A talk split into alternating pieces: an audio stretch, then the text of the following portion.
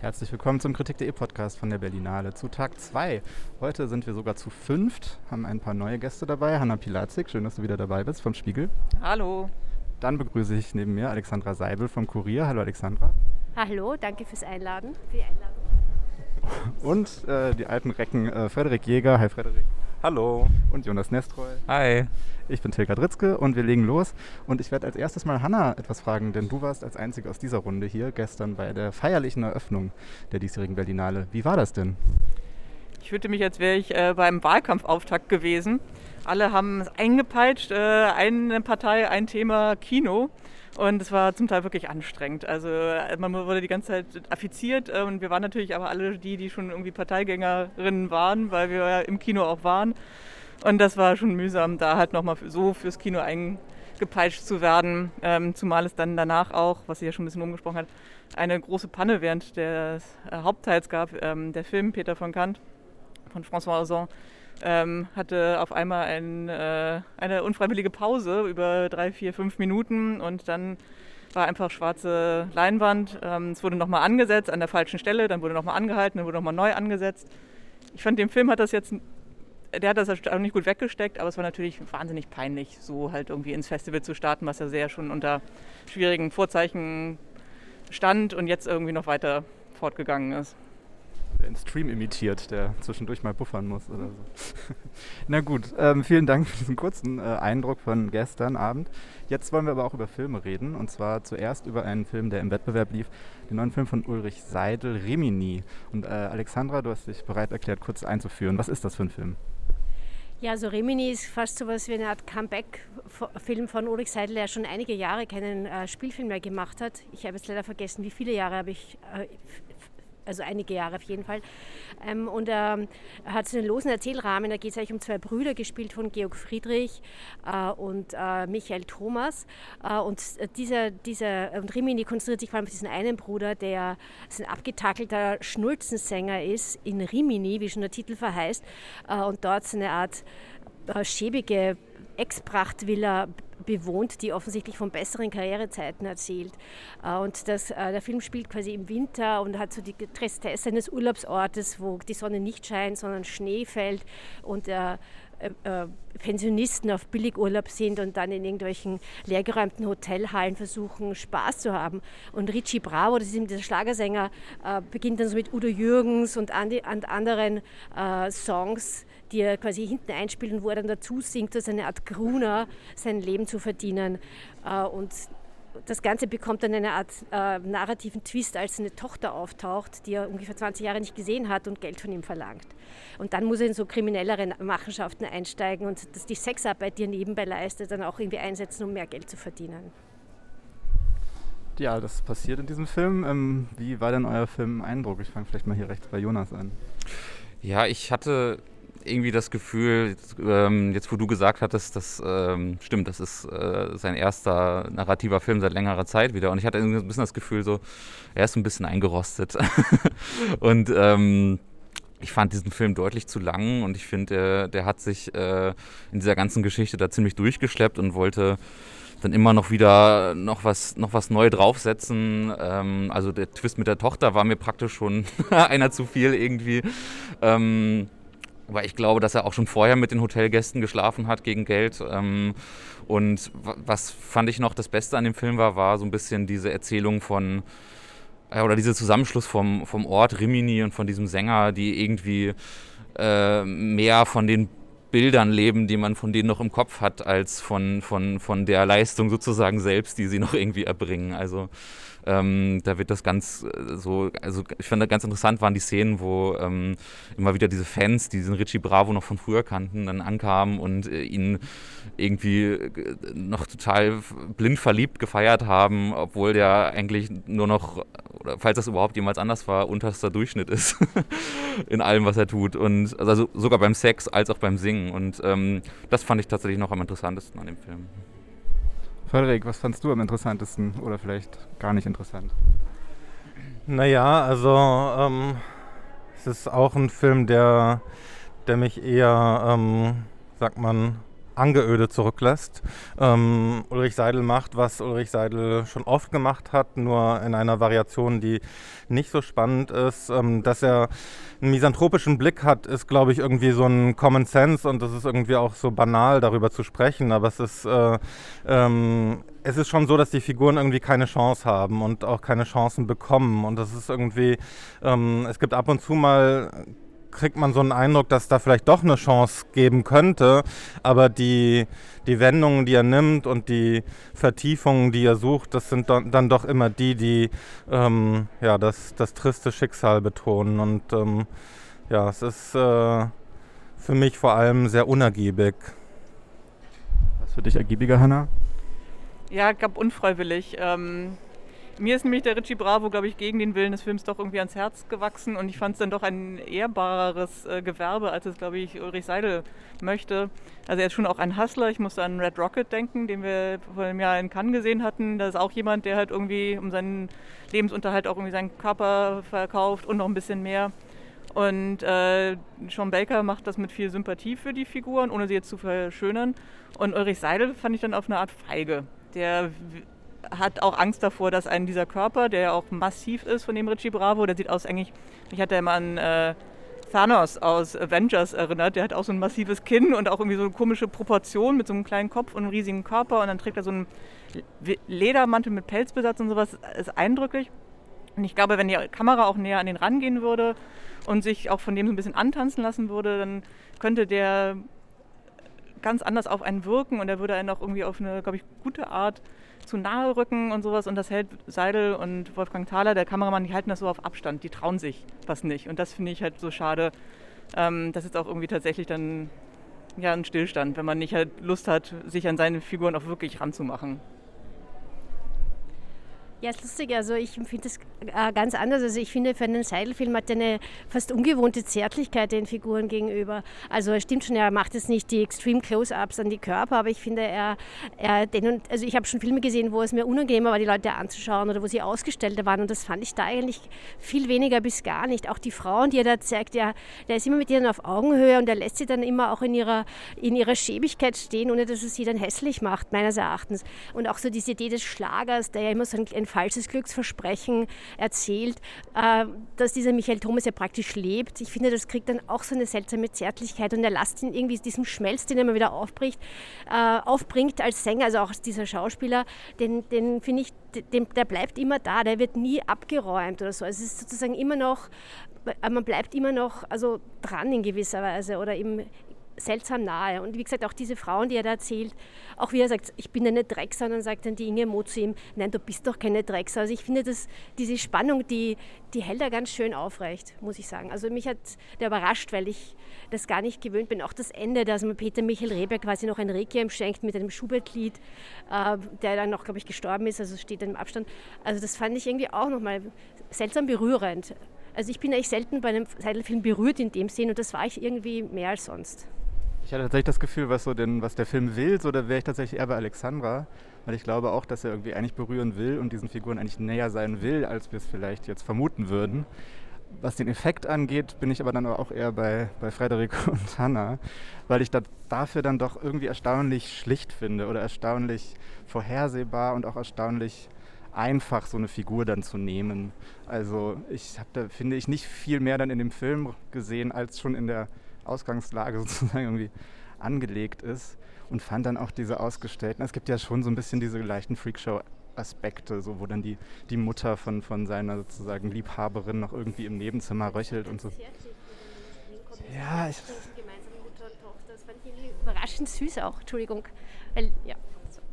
Ja, und genau an, also an, ich habe auch an Red Rocket gedacht, tatsächlich, was Hannah gerade sagte. Und finde auch, so, das sind beides Filme, in denen eine Figur im Zentrum steht, die uns erstmal nicht sympathisch ist und die uns vielleicht fern von den meisten ZuschauerInnen ähm, Leben ist. Und ich finde, Sean Baker macht damit aber ganz viel, erzählt was über Amerika, erzählt was über unser Verhältnis zu diesen Figuren, über so eine bestimmte Lebensweise, die auch ne, irgendwie kulturell sehr hoch äh, gepusht ist dort. Und ich finde, Ulrich Seidel macht damit nichts Interessantes mit diesem ähm, oder nichts, was irgendwie über eben diese Geschichte hinausgeht, die ich dann eben doch ein bisschen schlicht fand. Ja, ich finde, das, was Alexandra sagt, ähm, ist im Film schon irgendwie angelegt. Man kann es dem auch mindestens abtrotzen. Ich glaube, ähm, es gibt auch so einen Unterschied zwischen, ähm, äh, zwischen dem, was der Film zeigt und was man in den Bildern sehen kann, also in den Interaktionen, und dann dem, was er narrativ anbietet. Und ich finde, narrativ äh, bietet er quasi nur den einen Gang quasi ähm, hinab.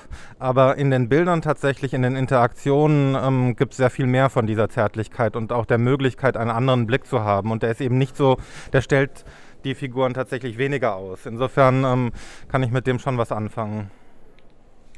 Ich finde ja irgendwie auf eine bestimmte Art und Weise stellt er sie mehr aus als sonst, weil ich das Gefühl habe, es ist tatsächlich, sonst hat Seidel für mich immer es ganz gut hingekriegt, so seinen, seinen Protagonisten eine Welt zu bauen, in der sie dann so sich aneinander reiben können und äh, also im wahrsten Sinne des Wortes sich aneinander abarbeiten können und dann so dieses, dieses, was er da aufmachen will, mehr aus den Darstellern fließt, die da eine große Freiheit haben.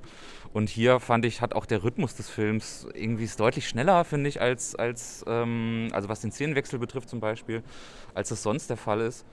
Äh, gerade in der Paradies-Trilogie.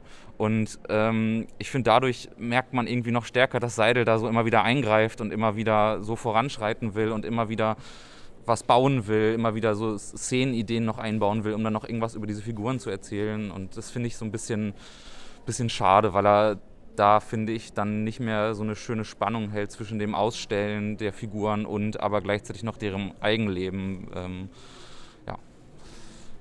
ja, schon ein Film, über den sich auf jeden Fall diskutieren lässt. Wir müssen aber langsam auch weiter schreiten, denn wir haben noch zwei andere Filme, über die wir reden wollen. Der eine ist der Eröffnungsfilm des Panoramas gewesen. Das ist der neue Film von Alain Giroudi. Äh, Giroudi. Ähm, Nobody's Heroes ist der internationale Titel. Ich glaube, der französische Titel funktioniert nochmal ein bisschen anders, aber das kann uns Frederik erzählen. Der Originaltitel ist Viens, je t'emmène, also komm, ich nehme dich mit, ähm, was äh, unter anderem eine Replik im Film ist, aber auch ein ähm, Lied von einer französischen Chansonsängerin France Gall. Ähm, und ähm, der Film, ähm, also der neueste Film von Alain Giraudy, der bekannt ist unter anderem für Der Fremde am See oder ähm, Reste Vertical, Stay Vertical, glaube ich, ist ein Film, der einerseits sehr, ähm, einen sehr klaren Ausgangspunkt hat, nämlich mit einem Attentat ähm, äh, in Clermont-Ferrand, das ist in, Mitte von, in der Mitte von Frankreich, in den Bergen, ähm, ein, eine Stadt, die jetzt nicht so abgefilmt ist wie andere, ähm, um es äh, euphemistisch auszudrücken. Ähm, und dann ist es ein Film über einen, ähm, einen jungen Mann, der ähm, Richtung Glatze tendiert, ähm, äh, joggend ähm, durch diese ähm, Berge, äh, Berglandschaft und durch die Stadt läuft und ähm, gleich in der ersten Szene eine Prostituierte anspricht, mit der er schlafen möchte, aber ohne zu bezahlen, denn er ist schon in sie verliebt. Und ähm, damit beginnen irgendwie diese ähm, Unwahrscheinlichkeiten, die für Girodis Kino so ähm, elementar sind, ähm, dass ähm, Menschen sich verlieben und man nicht weiß warum und ähm, die Leute zusammenkommen und auch das ist unklar warum. Und der der Clou ist natürlich, dass diese beiden Dinge zusammengeführt werden, also dass, äh, ähm, dass ein äh, ein junger arabischstämmiger Mann, der so aussieht, als könnte er am Attentat beteiligt gewesen sein, ähm, äh, der jedenfalls diese Assoziationen weckt, ähm, der dem Phantombild des noch gesuchten Attentäters irgendwie ähm, durchaus entsprechen könnte, dass der plötzlich vor der Tür steht von diesem, ähm, von diesem Protagonisten und ähm, der Mederic heißt. Und ähm, ja, dann verwickelt sich das in eine ziemlich ähm, irgendwie burleske Geschichte auch ähm, von einem Apartmenthaus, in dem sich alle damit auseinandersetzen, ob sie denn jetzt diesem jungen, obdachlosen, aber arabischstämmigen Musulmanen ähm, äh, Jungen irgendwie Obdach geben sollten. Jonas, du hast diesen Film auch gesehen. Du bist äh, ähnlich angetan? Ja, total, tatsächlich. Ähm, ich habe den super, super gerne geguckt. Ist jetzt leider schon ein bisschen her. Aber ähm, was ich wirklich toll fand, ist, wie wie weit sich dann alles in diesem Film verstrickt. Also wie viele Figuren auf einmal eine Rolle spielen, von denen man vorher nicht gedacht hätte, dass sie, ne, dass sie irgendwie äh, äh, noch groß im Film auftreten. Ähm, wie viel der, also oder wie wenig Zeit er braucht, um viel über diese Figuren zu erzählen. Ähm, das fand ich wahnsinnig toll und wie wie sehr irgendwie ein, ein Gewebe entsteht aus verschiedenen Identitäten, aus irgendwie Identitätsfragen, aus Vorstellungen, die in diese Identitäten reingetragen werden von den Figuren, aber auch, würde ich sagen, von den Zuschauern, also von dem Kinopublikum. Und ähm, so dieses, dieses Gewebe aufzubauen und äh, wirklich äh, im besten Sinne ähm, Verwirrung zu stiften, das war wirklich äh, eine große Leistung des Films, denke ich. Hanna, du musst, glaube ich, gleich weiter, aber zu Alain Giraudy willst du doch sicher auch noch was sagen. Ja, mir hat das nämlich auch sehr gefallen, wie das eigentlich alles auf Eskalation angelegt ist. Die ganze Topical Map, die er so auslegt, von Terrorismus über Sexarbeit und Migration und sowas. Und dann alles ähm, deeskaliert mit Mitteln, die in seinem Kino drin sind, mit Sex und Witz. Und dass das halt irgendwie finde ich fast schon, das, also der ist ja nicht Eröffnungsfilm gewesen, das wäre für mich aber eigentlich der Film gewesen, der mir erstens bessere Laune gemacht hätte und zweitens auch, finde ich, irgendwas gesellschaftspolitisches ausgesagt hätte mit einer ähm, Formensprache verbunden oder mit einer Kinosprache verbunden. Ähm, die finde ich bei Girodi ähm, nicht immer überzeugend, aber hier hat sie mich halt eben im besten Sinne geführt durch eben diese Clermont-Ferrand. Und zum Schluss kommt man irgendwie gut raus und weiß gar nicht genau, was man so erlebt hat, aber es ist, man ist in der Welt angekommen mit ihm. Das ist doch ein schönes Fazit zu einem Film, den ich auch nur wärmstens empfehlen kann. Ich muss jetzt aber, glaube ich, gar nichts mehr groß hinzufügen, denn es ist schon so viel gesagt worden. Und wir wollen noch reden über einen Wettbewerbsfilm, den wir jetzt heute Morgen gerade eben gesehen haben.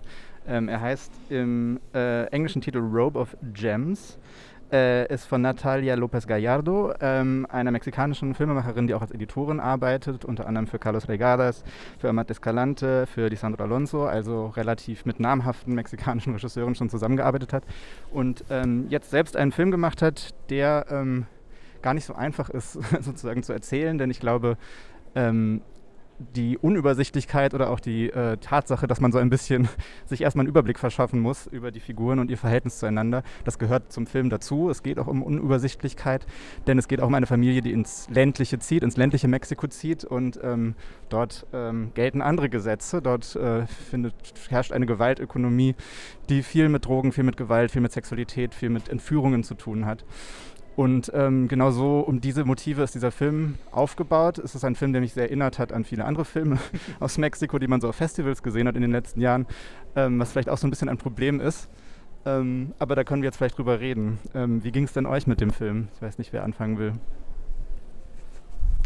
Äh, ich ähm, hatte auch gedacht, dass äh, zwischendurch, dass ich äh, das schon öfter gesehen habe, was da, was da gezeigt wurde. Also diese Narcos-Geschichten, die ja auch jetzt in Netflix schon einige Serien bekommen haben.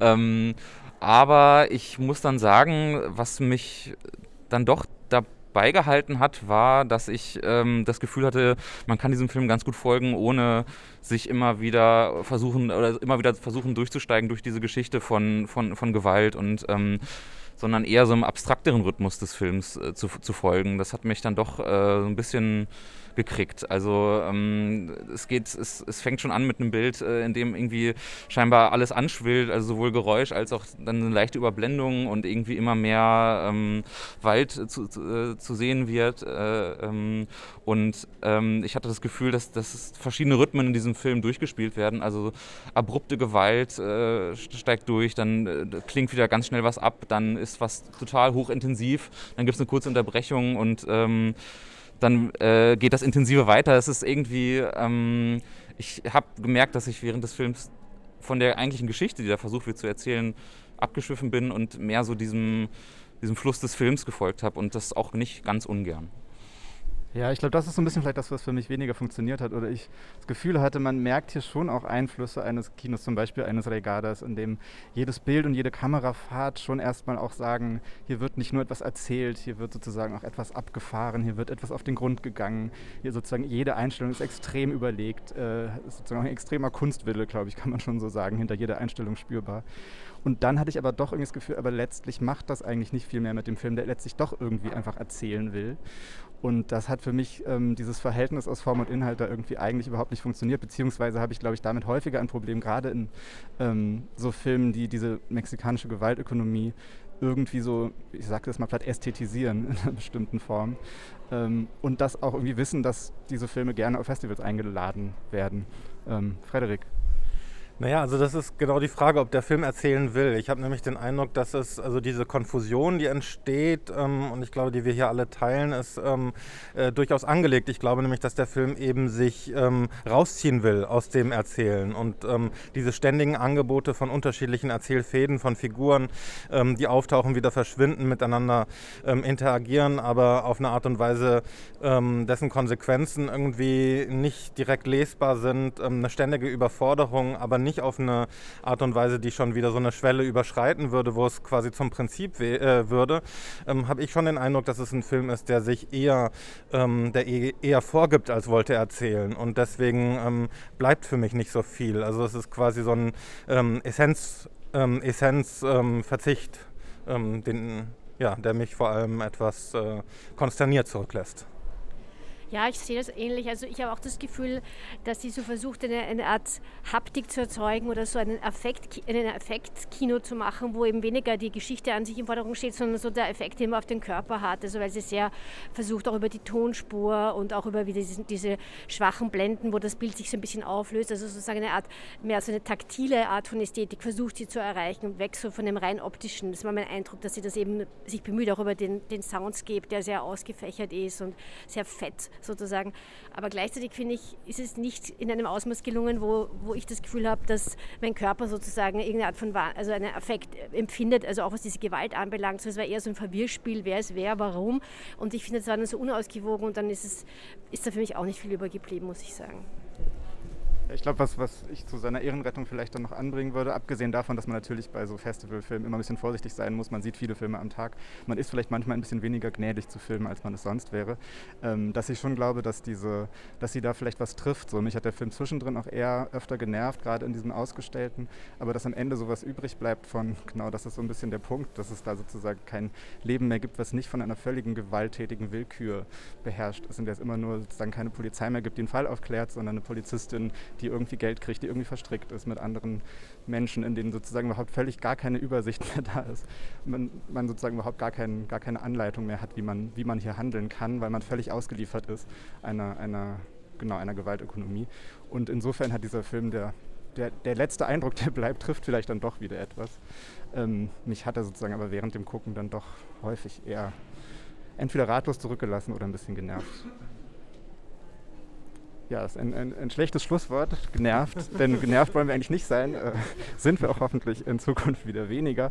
Ähm, wir hören uns dann im besten Fall morgen wieder zu Tag 3 aus der Magic Mike Lounge im Berlinale Keller. Tschüss.